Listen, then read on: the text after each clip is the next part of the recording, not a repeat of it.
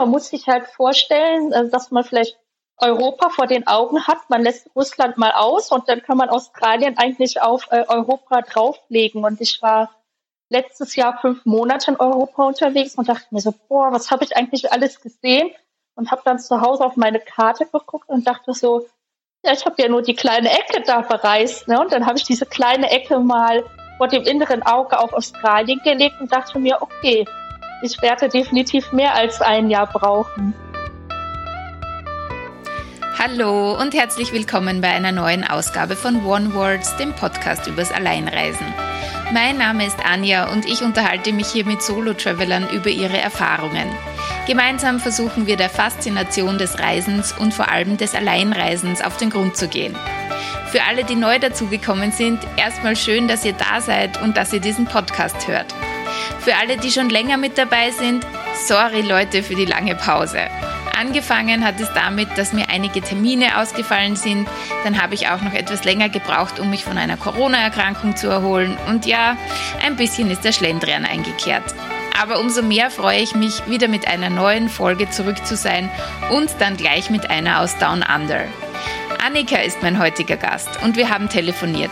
Sie in Australien um 18 Uhr abends, ich über 16.000 Kilometer entfernt in Österreich um 10 Uhr morgens. Annika ist seit 14 Monaten auf Weltreise. Gebremst vom ersten Lockdown ging es erst durch große Teile Europas.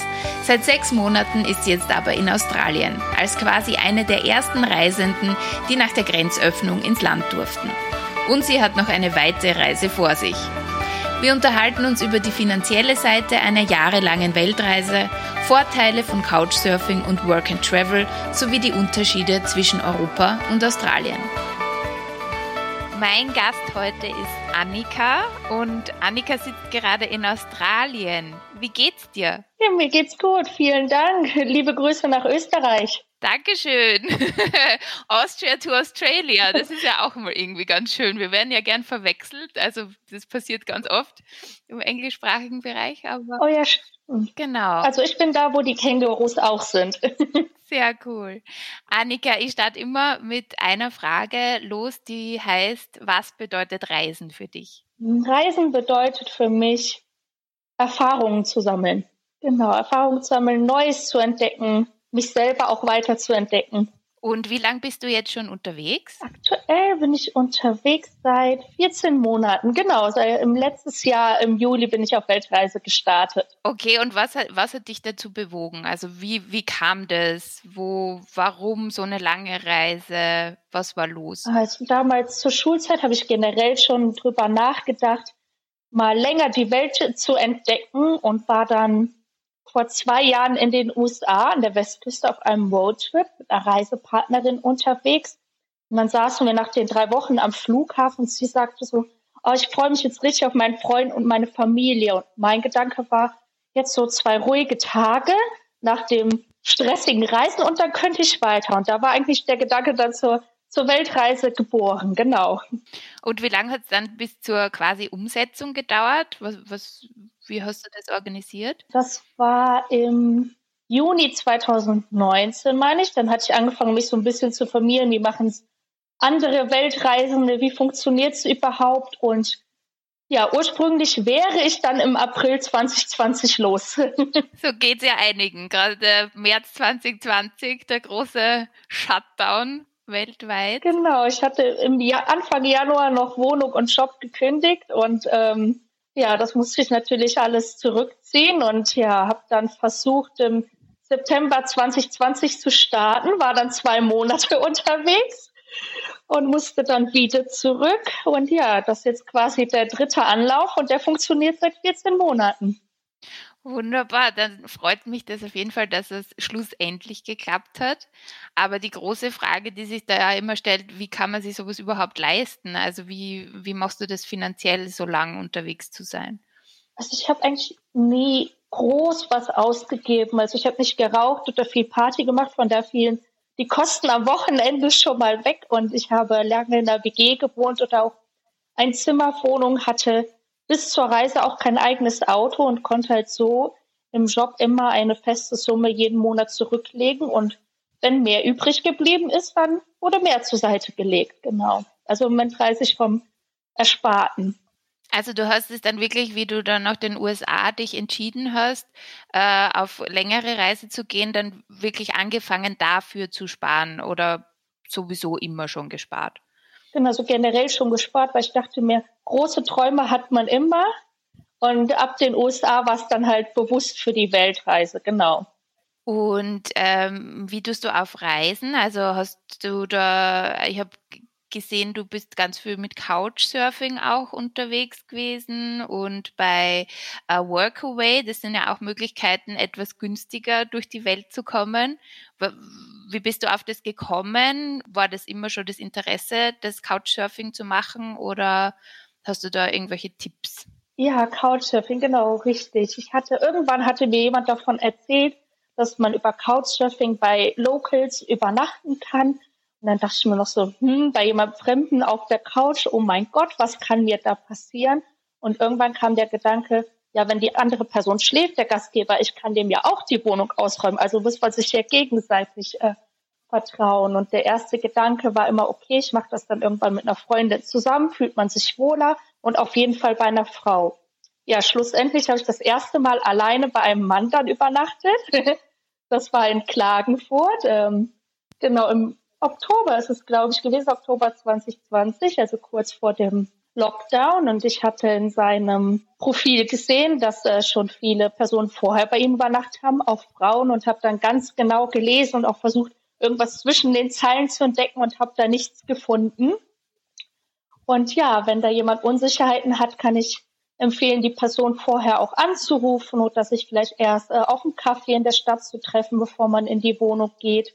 Oder was ich damals vor, beim ersten Haus gemacht hatte, ich hatte zwar geparkt vor dem Haus, aber meine ganzen Sachen noch im Auto gelassen und ähm, hatte die Adresse vorher einem Freund geschickt, der hatte die Adresse und die Nummer und den Profillink, also wusste Bescheid, äh, ja, wen er zu melden hat, wenn ich mich nicht melde. Genau, dann ja, bin ich erstmal in die Wohnung hoch, habe mich kurz mit dem Gastgeber unterhalten und bin dann zurück, um meine Sachen zu holen beziehungsweise hätte dann halt eben wieder fahren können. Ne? Und es ist aber alles gut gegangen. Der war dann ganz nett. Wie war da jetzt die Erfahrung?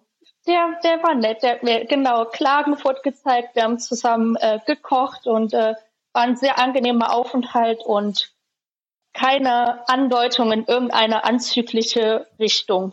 Also hat mich auf jeden Fall wohl gefühlt. Und was würdest du sagen, ist der Unterschied zwischen Couchsurfing und jetzt mal ein Airbnb zu buchen oder ein Hotel? Was sind da die Vorteile oder vielleicht auch die Nachteile? Also Vorteil auf jeden Fall, dass man ein, einen 1 zu 1 Kontakt hat, dass man jemanden also persönlich kennenlernen kann. Meistens lebt die Person ja auch schon länger vor Ort, kann einem also was zeigen oder vielleicht auch, wenn es jetzt äh, in einem anderssprachigen Land ist, mit der Sprache weiterhelfen. Und ja, wenn man solo unterwegs ist, ist es ähm, ja auch schön, jemanden mal kennenzulernen, nicht die ganze Zeit alleine zu sein. Man tauscht sich aus und ähm, ja, beim Airbnb war es zumindest bei mir bisher immer anonymer. Manchmal hat man zwar mit einer Person eine Wohnung geteilt, aber es war dann doch eher so zweckmäßig. Man hat halt seine Unterkunft und die Person hat äh, Geld dafür bekommen. Und Couchsurfing an für sich ist halt das Übernachten kostenlos. Man zahlt aber 15 Euro im Jahr für die App-Nutzung. Aber gut, wenn man es jetzt äh, aus dem finanziellen Aspekt betrachtet, hat man die 15 Euro nach einer Übernachtung auch wieder raus. Auf jeden Fall. Ähm, Gibt es da lustige Erlebnisse äh, beim Couchsurfing oder in welchen Ländern hast du denn schon Couch gesurft? Also hauptsächlich in Europa, auch schon hier in Australien. Ja, mein schönstes Erlebnis war, glaube ich, letztes Jahr in Toulouse in Frankreich. Das war wirklich ein sehr, sehr netter Gastgeber. Der hatte in der Zeit eine Weihnachtsfeier mit Freunden geplant und meinte auch vorher schon, ja, da kannst du dann direkt mit. Und es war eine ganz internationale Gruppe und wir haben dann Weihnachtslieder in jeder Muttersprache jedes Anwesenden gesungen und wir hatten das ausgedruckt. Das war natürlich dann für, sag ich mal, den äh, die Person aus Spanien sehr lustig, das von den anderen zu hören. Und für mich war es so schön, so, ah, ich kann jetzt ein Lied auf Deutsch mitsingen. ja, das war wirklich sehr, sehr nett. Der hat mir viele gezeigt. Und ja, generell auf jeden Fall durchweg positiv. Also manchmal hat man vielleicht nicht direkt so die Connection, worüber man sich unterhalten kann, aber es war noch nie so, dass ich mich wieder umgedreht habe oder mitten in der Nacht schnell meine Sachen gepackt habe und gegangen bin. Das ist auf jeden Fall positiv und ich kann mir vorstellen, dass man dadurch auch ab und zu wahrscheinlich längere Freundschaften knüpft oder Bekanntschaften. Genau, also mit manchen Personen habe ich mich danach auch getroffen. Oder zum Beispiel hier in Australien war ich jetzt öfter in Hauptstadt, in der Hauptstadt in Canberra. Und ja, ich glaube, ich war schon viermal bei dem Host. Also ab dem zweiten Mal haben wir dann einfach uns über WhatsApp verabredet und hatten immer sehr schöne Wochenenden, genau. Also da habe ich wirklich eine Freundin hier in Australien gefunden. Sehr schön. Ähm, für Menschen, die Couchsurfing noch gar nie gehört haben oder für die das ganz neu ist, magst du mal ein bisschen erklären, äh, was die Homepage, was die App so kann, wo man, was vielleicht wichtig ist im eigenen Profil oder wie das überhaupt funktioniert? Man kann sich ein eigenes Profil erstellen, stellt am besten mindestens ein Bild ein, wo man das Gesicht gut erkennen kann, nettes Lächeln drauf hat keine Sonnenbrille, also dass die andere Person auch einen ersten positiven Eindruck hat und gibt ein paar Grunddaten an, wie den Namen, wo man herkommt, wie alt man ist. Und Couchsurfing baut das auch sehr gut auf, dass es quasi so vorgegebene Fragen und Kategorien gibt, so dass man so ein bisschen über seine Hobbys berichten kann oder auch angeben kann, wo man schon hingereist ist. Und der Gastgeber wiederum kann auch Fotos von der Schlafgelegenheit einstellen. Das kann ja die Couch im Wohnzimmer sein. Manchmal hat man sogar einen eigenen Raum oder es gibt noch weitere Fotos vielleicht vom Garten oder von der Küche, so dass man einen Eindruck hat. Und es gibt sogar auch Gastgeber, die Fotos mit ähm, ja, ihren Gästen reinstellen. Das macht für mich immer als Gast einen sehr guten Eindruck. Ja, und dann gibt es verschiedene Möglichkeiten, Couchsurfing zu nutzen jetzt vielleicht erstmal Bedenken hat, so, hm, ich möchte jetzt nicht bei jemand Fremden auf der Couch übernachten, der kann auch einfach schauen, welche Reisenden ähm, in der gewünschten Stadt oder dem gewünschten Ort unterwegs sind oder Locals und kann sich dann zum Kaffeetrinken verabreden, um Sightseeing zu machen oder wo man gerade so Lust drauf hat und kann sich halt da auch schon dann eine erste Bewertung hinterlassen und bekommen und durch die Bewertung, ähm, ja, dann der jeweilige Gast, Gastgeber, Person, die sich mit einem treffen möchte, nochmal einen persönlichen Eindruck, wer kommt da dann eigentlich? Wer ist denn mein Blind Date?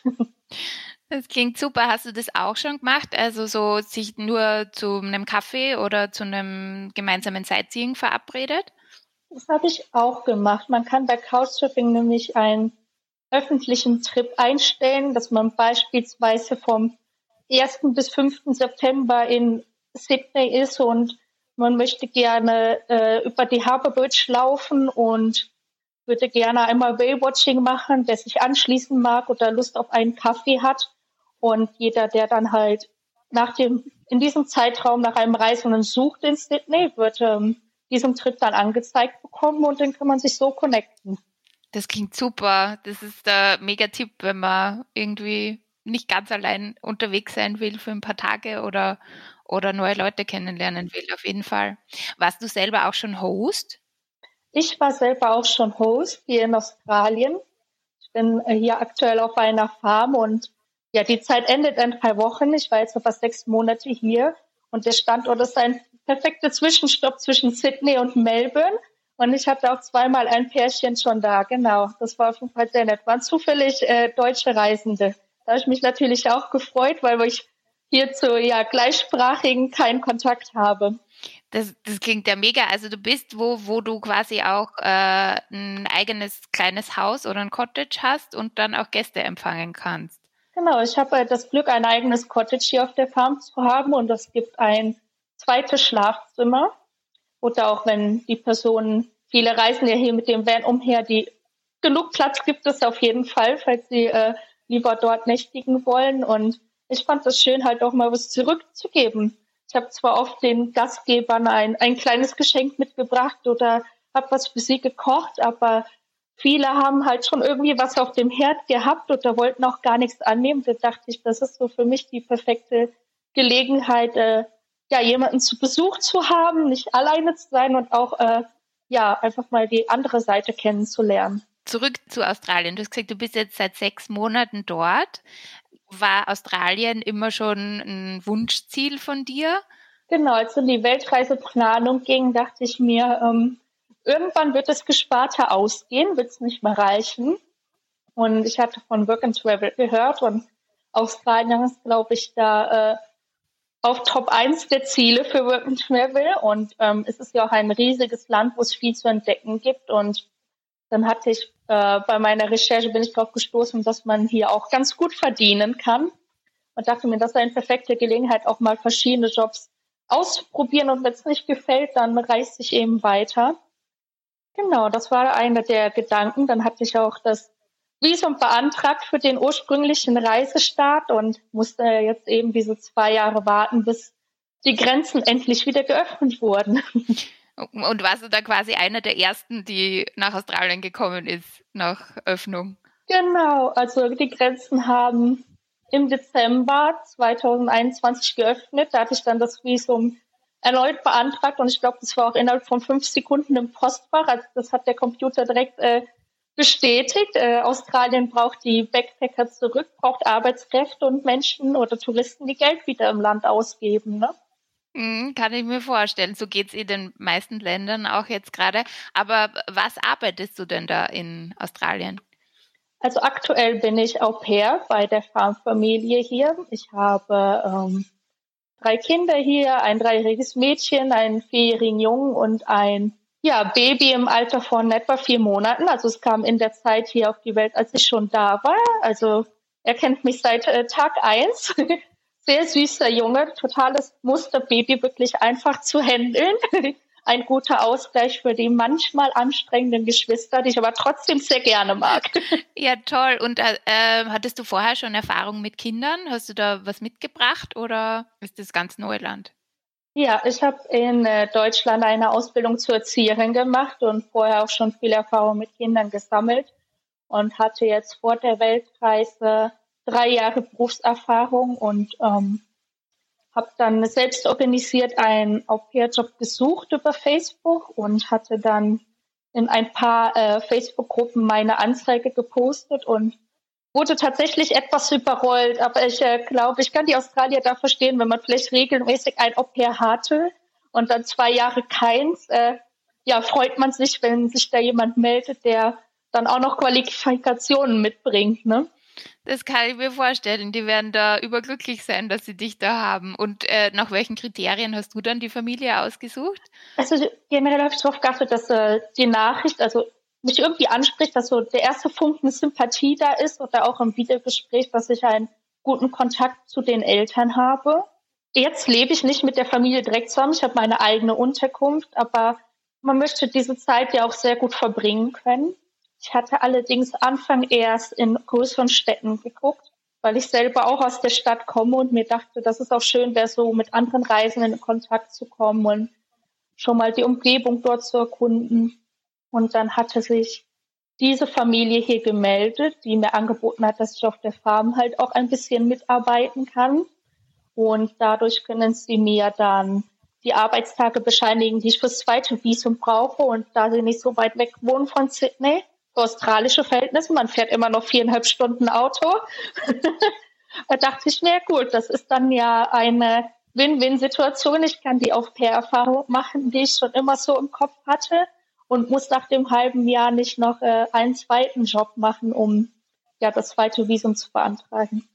Gibt es da irgendwie bei dem Work-and-Travel-Visa, ist das sehr speziell? Ist das kompliziert? Also du hast ja gesagt, das kam dann recht schnell, aber du hast es ja dann schon einmal eingereicht gehabt. Gibt es da irgendwelche Tipps, wo du sagst, auf das sollte man achten? Also wichtig ist, dass man auf jeden Fall darauf achtet, dass es die offizielle Immigration-Seite ist. Sonst ähm, kann es passieren, dass man vielleicht mehr zahlen muss oder dass das vielleicht eine Fake-Seite ist, also da genau drauf achten. Und ansonsten fand ich es recht äh, simpel. Es waren ähm, die klassischen Fragen zu den Daten, die man angeben muss, dann Ja-Nein-Fragen, wo man bei den meisten Nein eingeben sollte. Hast du schon mal Droge genommen, irgendein Verbrechen be äh, begangen? Also es ist äh, eigentlich recht klar, was, wo man Nein angeben sollte und wo Ja. Allerdings sind, äh, so wie ich es mitbekommen habe, die Bedingungen tatsächlich für, für Deutsche und Österreicher etwas äh, unterschiedlich. Für mich ähm, als der Deutsche war es recht simpel. Ich habe einen ähm, finanziellen Nachweis hinterlegt, dass ich ähm, mindestens 5000 Dollar auf dem Konto habe. Das sehen die Australier gerne, ähm, damit sie wissen, dass man erstmal ankommen kann, aber auch im Notfall halt ein Rückflugticket bezahlen kann. Da vermute ich mal, dass es ja für die Österreicher auch ähnlich sein wird. Allerdings habe ich vor ein paar Tagen in einer Gruppe gesehen, ähm, dass es für Österreicher nur möglich ist, das Work Travel Visum zu bekommen, wenn sie ein abgeschlossenes Studium auf einer Hochschule haben. Das gilt zum Beispiel für uns Deutsche nicht. Also da am besten nochmal genau nachschauen, welche Bedingungen man erfüllen muss. Und ja, vor ein paar Wochen wurde auch der Preis erhöht. Also ein Work and Travel Visum für ein Jahr kostet jetzt 510 australische Dollar. Alles klar. Und ähm, wie ist deine Erfahrung jetzt so mit Australien? Also wo würdest du sagen, was sind die Unterschiede zu Europa oder zu Deutschland? Die Menschen sind auf jeden Fall freundlicher und entspannter. Das ist äh, sehr angenehm, wenn man ankommt. Man wird überall erstmal mit einem Hello, how are you? Hallo, wie geht's dir? begrüßt. Ähm, ist vielleicht nicht immer wichtig, dass man, äh, dass derjenige auch die Antwort bekommt, aber es bringt so eine entspannte Grundstimmung erstmal mit oder als ich äh, letztens vom Bahnhof kam mit Gepäck und zufällig ein, äh, hielt ein Auto neben mir und sie hatte gefragt, ob ich eine Mitfahrgelegenheit brauche. Und ich glaube, in Deutschland hätte da äh, keiner für mich angehalten. Ich brauchte zum Glück niemanden. Ich bin nur ein, ein Stück weiter zum Treffpunkt gegangen. Aber äh, das war wirklich äh, sehr aufmerksam und generell sind die Leute wirklich hilfsbereit, wenn man irgendeine Frage hat oder ja, Unterstützung braucht, dann ähm, braucht man sich gar keine Gedanken machen, dass man so weit weg von zu Hause ist. Da findet sich auf jeden Fall eine Lösung, genau. Und ich glaube, als Europäer oder Deutsche, Australier, äh, Österreicher ähm, ist man hier auch gern gesehen als Arbeitskraft. Man gilt ja so als zuverlässig und pünktlich und fleißig am Arbeiten. Also die Nationen werden hier gerne, gerne angenommen. Wenn jetzt deine Arbeit dort vorbei ist, wie geht es dann für dich weiter?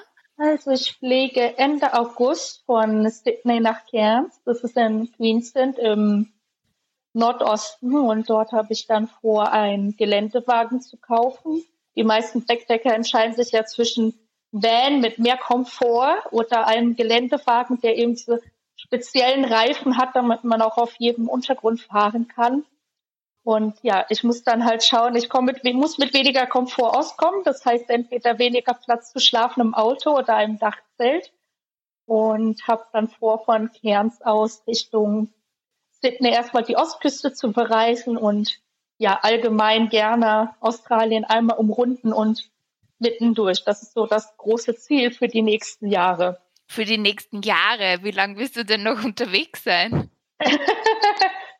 Also insgesamt kann man äh, drei Jahre mit dem Work and Travel Visum äh, bleiben. Im ersten Jahr muss man 88 Tage spezifische Arbeit äh, ableisten. Dort gibt es auf der Immigration-Seite auch eine Liste, was das alles sein könnte.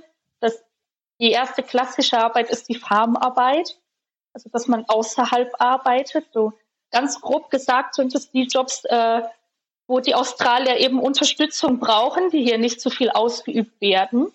Allerdings ist die Liste jetzt auch erweitert worden vor zwei Jahren. Also da lohnt es sich reinzuschauen, wenn man sich das nicht vorstellen kann, ähm, auf dem Land oder auf dem Bauernhof zu arbeiten. Kann ich auch gut verstehen. Man ist dann ja auch für eine längere Zeit erstmal ab vom Schuss. Und im zweiten Jahr muss man dann die doppelte Anzahl, also 176 Tage arbeiten. Aber man kann das auch splitten. Also man muss da jetzt keine Angst haben, dass man drei Monate bzw. sechs Monate in einem Job festhängt. Man wird hier meistens als Casual Worker, als Aushilfe angestellt und hat eine Kündigungsfrist von einer Stunde. Man kann also quasi sofort gehen, wenn irgendwas ähm, nicht so läuft, wie es sein sollte. Das klingt ja spannend. Ne? Du kannst ja quasi die Schaufel fallen lassen und davonfahren. Genau, das stimmt. Der Nachteil ist natürlich, wenn man dann krank ist oder Urlaub braucht, dass man das eben nicht bezahlt bekommt. Aber ich denke, für jemanden, der ähm, eben nur für eine gewisse Zeit arbeiten möchte, ist das eine, eine gute Lösung. Der Nachteil natürlich, wenn man selber nicht die erwartete Arbeitsleistung erbringt oder ähm, sich nicht gut anstellt, kann der Chef eben auch sagen, du darfst jetzt gehen. Und jetzt ist dann auch jetzt. Das stimmt. Ähm, wenn du sagst, du willst da jetzt die nächsten Jahre ähm, äh, in Australien verbringen oder das bereisen, hast du jetzt schon Ziele im Kopf, also die du dir vorher schon ausgesucht hast, wo du gedacht hast, das muss ich unbedingt sehen? Ja, also bei der Vorreiseplanung habe ich immer mal wieder verschiedene Punkte auf äh, Google Maps markiert und mir eine Australien-Liste angelegt, die jetzt, glaube ich, auch um die 1000 Punkte enthält. Und das wird eigentlich, wenn ich so auf Instagram unterwegs bin und sehe, wo andere so sind, eigentlich täglich mehr. Man muss sich halt vorstellen, äh, dass man vielleicht Europa vor den Augen hat. Man lässt Russland mal aus und dann kann man Australien eigentlich auf äh, Europa drauflegen. Und ich war letztes Jahr fünf Monate in Europa unterwegs und dachte mir so, boah, was habe ich eigentlich alles gesehen? Und habe dann zu Hause auf meine Karte geguckt und dachte so, ja, ich habe ja nur die kleine Ecke da bereist. Ne? Und dann habe ich diese kleine Ecke mal vor dem inneren Auge auf Australien gelegt und dachte mir, okay, ich werde definitiv mehr als ein Jahr brauchen. Natürlich ist, ist jetzt in Australien in der Mitte äh, viel nichts, aber man muss ja auch die ganze Strecke drumherum schaffen. Ne? Das sind wirklich große Distanzen. Alleine Sydney, Melbourne, was so auf der Karte recht nahe liegt, da fährt man mit dem äh, Zug elf Stunden und ist mit dem Auto halt auch eine Tagestour. Ne? Auf jeden Fall. Wie geht's dir in Australien mit, mit dem Getier? Also da gibt's ja zahlreiche Schlangen, Spinnen, Käfer, giftige Tiere. Also Schlangenhänse bin ich bisher noch nicht begegnet, auch nicht hier auf dem Land. Da habe ich Glück. Die äh, kenne ich auch nur von früheren Besuchen. Ich glaube, da hätte ich, auch wenn ich wüsste, dass sie nicht giftig ist, erstmal Respekt. Also generell habe ich gehört, wenn man eine sieht, dass man halt äh, ja zurückgehen soll oder halt vorher, wenn man weiß, da könnte eine Schlange in einem Naturgebiet sein, einfach ein paar halt Geräusche machen, dann verziehen die sich auch von selbst. Spinnen, ja, sie sind nicht meine Freunde. Ich habe aber auch keine große Angst vor ihnen, solange es die europäische Größe ist. Ich hatte allerdings hier in meinem Cottage auch schon einige Mal eine Huntsman drin und einmal auch, äh, als ich nachts aufgewacht bin, im Schlafzimmer gegenüber eine an der Wand die musste dann auch, äh, also ich konnte ja nicht anders, ich konnte ja nicht jemanden rufen oder jemanden bitten jetzt entfernen. Ich musste es dann selber machen und habe dann auch, glaube ich, auch eine Stunde gebraucht, um wieder einzuschlafen. Aber ähm, ja, ich äh, konnte ja nicht ausweichen, genau. Und ansonsten auf dem Land muss man mit äh, Nagetieren im Haus rechnen, da die Australier eine ganz andere Bauweise haben als hier. Ähm, sind viele Häuser aus Holz gebaut und die Mäuse oder ja, Ratten, die kommen durch Schlitze rein, wo man selber noch keinen Schlitz gesehen hat. Die treffe ich häufiger als äh, die Spinnen an. da wusste ich noch gar nicht, dass ich die gar nicht so gerne habe. Das habe ich erst hier herausgefunden. Ja, spannend. Aber wäre gut, wenn die Ratten die Spinnen aufessen würden. Aber ich glaube, so funktioniert das leider nicht. nee, nee, aber ich, ich habe Glück. Die sind mir im Schlafzimmer noch nicht begegnet. Also ich habe ihre Spuren nur in der Waschküche und äh, in der Küche gesehen und äh, ja, auch ein paar Maßnahmen ergriffen, dass sie sich hoffentlich äh, verziehen. Aber ich glaube, das ist, äh, wenn man auf dem Land ist, ein, ein dauerhaftes Problem. Auch wenn man da Tierfreund ist, äh, ja, die möchte man nicht im Haus haben. Ne? Die knabbern die Lebensmittelpackungen an, können Krankheiten mitbringen. Also das sind dann die unerwünschten Haustiere. Das stimmt, ja. Aber die können einen in Europa auch begegnen. Also gerade beim Reisen, wenn man da unterwegs ist. Ich, du wirst ja sicher so in Hostels und so auch äh, nicht nur die schönsten Erfahrungen gemacht haben, denke ich mal. Da wird sicher auch das ein oder andere nicht so, so tolle Zimmer dabei gewesen sein. Oder vielleicht bei Couchsurfing. Es, geht tatsächlich. Das bei Hostels habe ich immer gut auf die Bewertung geachtet. Und wenn jetzt auf ähm, irgendeiner Buchungsplattform keine neuen Bewertungen waren. Dann habe ich auf einer anderen geschaut. Ähm, ich hatte das in Italien während der Weltreise, dass wir am langen Tisch saßen in der Hostelküche und gegessen haben und mein Nachbar links meinte, schau mal auf deinen Arm. Und ich schaute dann und bin aus Schreck aufgesprungen und habe geschrien, weil eine Kakerlake auf meinem Arm saß und alle anderen am Tisch, was ist denn los? Und ich habe gesagt, eine Kakerlake. Und alle anderen sprangen auch auf und haben wie wild geschrien. Aber zum Glück hatten wir eine Kakerlaken-Freundin am Tisch, die ihr erstmal den Namen Henriette gegeben hat und sie dann mit äh, Glas und Papier äh, ja, draußen ausgesetzt hat. Also im Nachhinein ein lustiges Erlebnis, aber ich war wirklich verwundert, dass ich sie auf meinem Arm nicht gespürt habe. Ja, war das so eine richtig große? Also, so also ich fand sie schon sehr groß. ja, ich kenne das, ich kenn das nur so aus den tropischen Regionen, wo die ja dann richtig auch mal so 10 Zentimeter sein können. Äh, ja, das war sie bestimmt.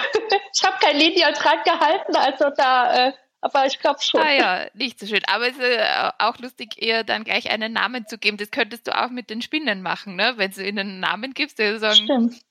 Hallo, ja. Fridolin, schön, dass du wieder da bist. Ja, und dann äh, könntest du bitte auch wieder gehen. ja, also inzwischen bin ich auch ein, ein bisschen entspannter, aber ich hatte ähm, vor ein paar Tagen beim Autofahren eine sehr kleine Spinne, die mir ähm, über die Sonnenblende gekrabbelt ist. Und ich war dann so, ich hatte nach oben geschaut und wieder auf die Straße und nach oben und auf die Straße, wo ging sie denn hin? Und habe sie dann beiseite gewischt. Die ist dann irgendwo anders wahrscheinlich im Auto unterwegs gewesen, aber zum Glück war es keine Hanswelle. Ich glaube, da hätte ich erstmal ja, links ranfahren müssen und äh, hätte ein paar Minuten gebraucht. Ich stelle mir das gerade so vor, so ranfahren, aus dem Auto raus, schreiend, weglaufen. Oh ja, und vor allem die Australier halten hier auch an, wenn man an der Seite steht und fragen, ob man ein Problem hat. Und dann würde ich da stehen, eine Spinne, Hilfe. ja, aber äh, die Australier, die äh, haben da wahrscheinlich nicht so die Berührungsängste mit würden schmunzeln und die dann auch entfernen. Das ist dann schon mal positiv, dass die so hilfsbereit sind.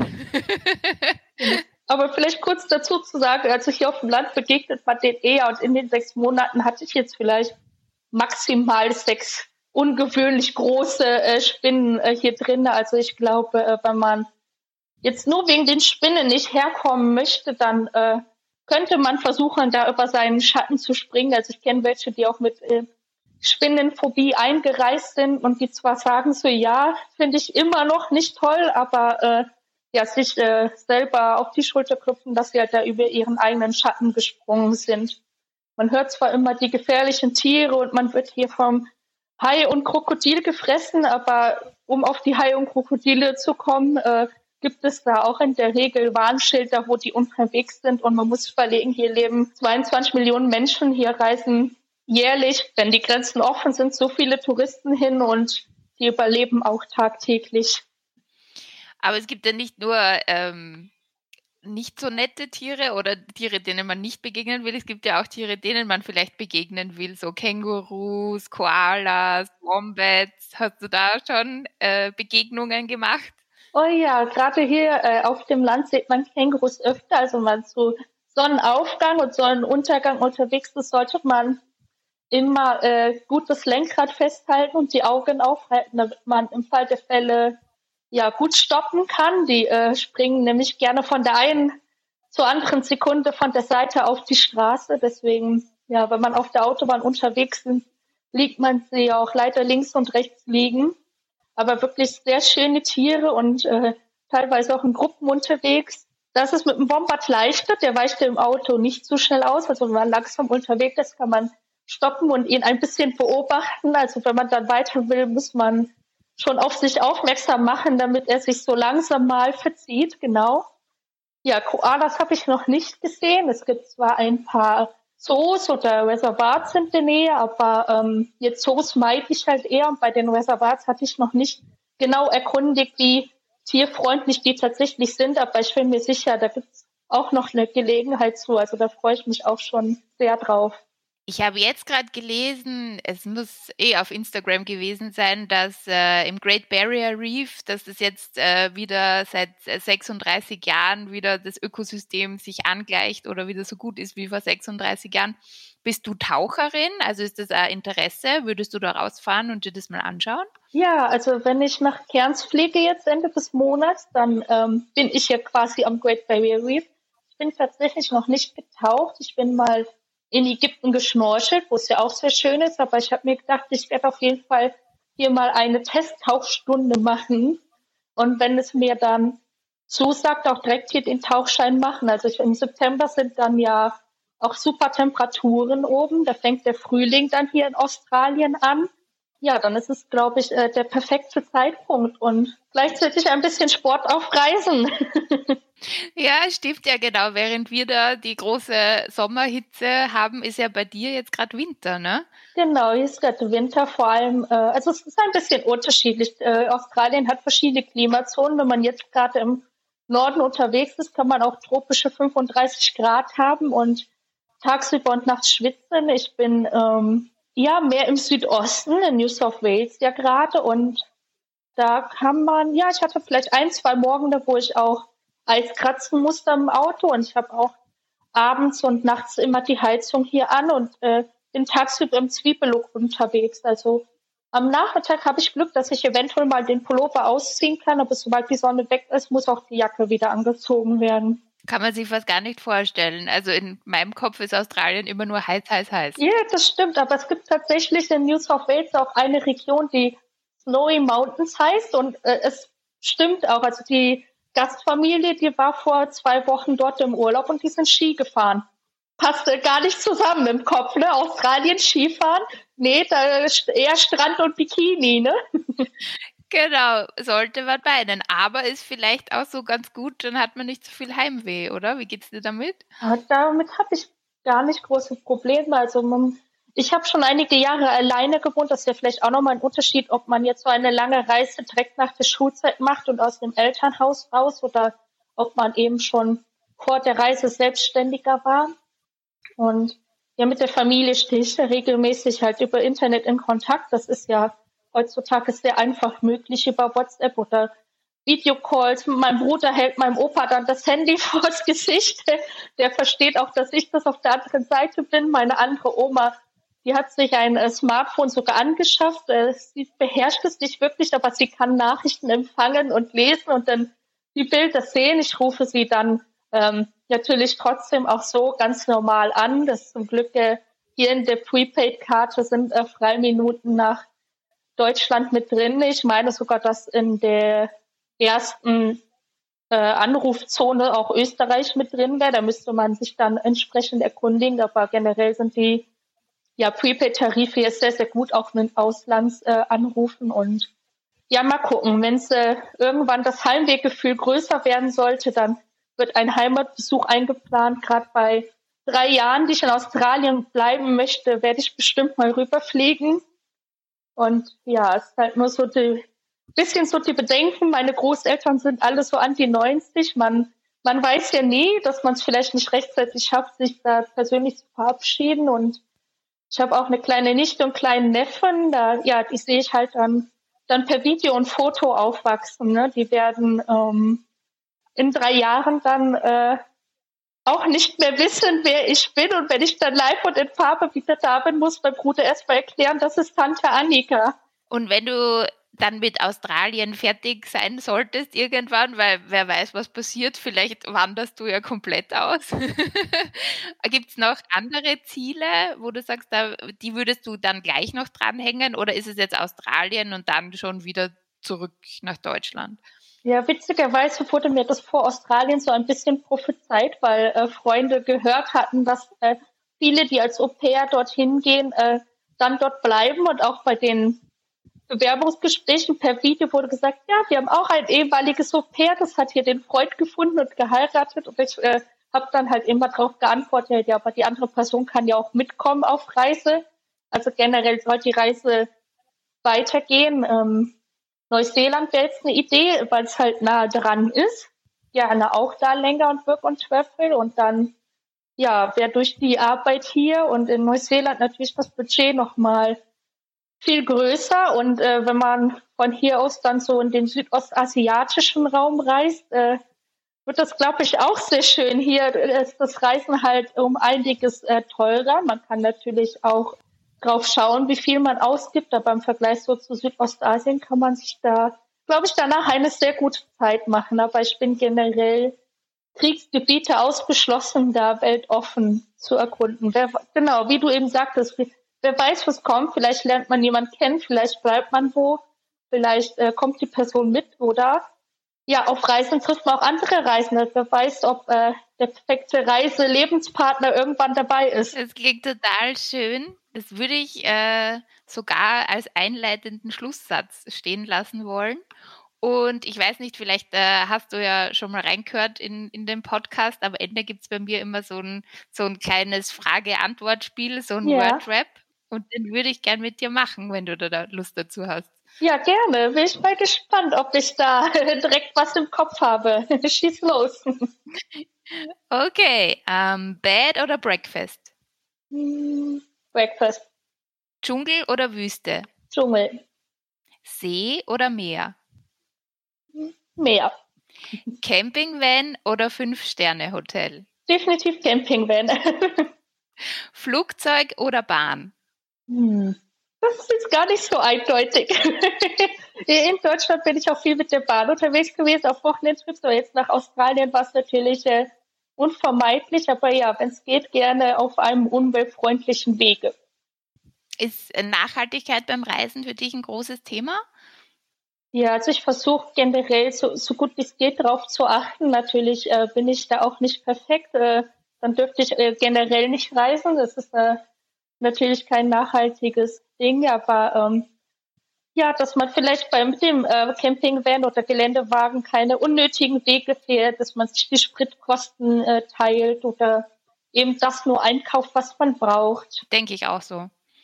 Und manchmal ist man ja doch beim Reisen genügsamer und verbraucht dann doch weniger als zu Hause. Wasser zum Beispiel. Ja, man kann weniger dabei haben. Man hat ja einen beschränkteren Raum und von daher verbraucht man auch weniger. Also Minimalismus ist da ein gutes Stichwort. Genau. Nächste Frage. Alleinsein bedeutet für mich? Zeit äh, zu genießen, ähm, selbst zu entscheiden, was ich wann machen kann. Einsam sein bedeutet für mich? Ja, ein, ein Freund oder eine Freundin zu missen oder generell ähm, das zu vermissen, einen Kontakt zu haben, mit dem man sich gerade austauschen kann. Oder vielleicht auch sich einsam zu fühlen, weil jemand, den man gerne da hätte, gerade nicht da sein kann. Oder vielleicht gerade am anderen Ende der Welt ist. Das nächste Reiseziel auf meiner Bucketlist. das bleibt wohl gerade Australien erstmal. Aber ansonsten äh, wäre es Neuseeland, genau. Drei Dinge, die überall hin mit müssen. Die Wasserflasche, ein Handy bzw. eine Kamera, um die Erlebnisse festzuhalten und das Reisetagebuch. Was ich jemandem raten würde, der noch nie allein unterwegs war. Also ich selbst habe mit der Wochenendtrips im eigenen Land äh, angefangen und hatte mir überlegt, was ich gerne in der Stadt sehen will. Es war in dem Fall äh, Berlin und ja, so, so konnte mir in dieser Zeit halt auch nicht langweilig werden, weil ich hatte für mich so eine Orientierung, was ich vorhatte und ähm, habe dann das erste Mal im Hostel übernachtet und ja, dort kommt man dann auch mit den Zimmergenossen oder in der Küche in Kontakt oder eben äh, ja, sich ein Profil auf Couchsurfing erstellen und so äh, Locals oder andere Reisende kennenlernen. Das äh, macht dann auf jeden Fall äh, leichter. Man muss überlegen, zu Hause und dann nimmt man ja vielleicht auch etwas und nicht nur zu Hause rum. Also warum sollte man äh, warten, dass die perfekte Person kommt, wenn man schon im Kopf hat, dass man gerne los möchte? Das ist ein super Tipp. Danke dir, Annika. Mega spannende Reise, die du hinter dir und noch vor dir hast. Und ich würde mich total freuen, wenn wir in Kontakt bleiben. Und ich glaube, du hast ja auch einen Blog, ne? Genau, ich habe in der Zeit hier in Australien einen Reiseblog angefangen, annikaweltweit.de und bin auch ja fast täglich auf Instagram am berichten, was ich hier auf dem Land erlebe oder von den Reiserfahrungen, die ich mache. Also wer mag, kann gerne vorbeischauen. Ich werde auf jeden Fall äh, weiter vorbeischauen und äh, deine Reise verfolgen.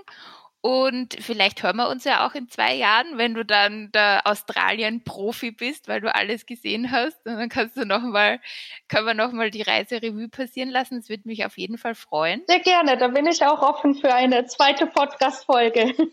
Super, das freut mich. Ja, ich wünsche dir alles, alles Gute und keine Schlangenbegegnungen.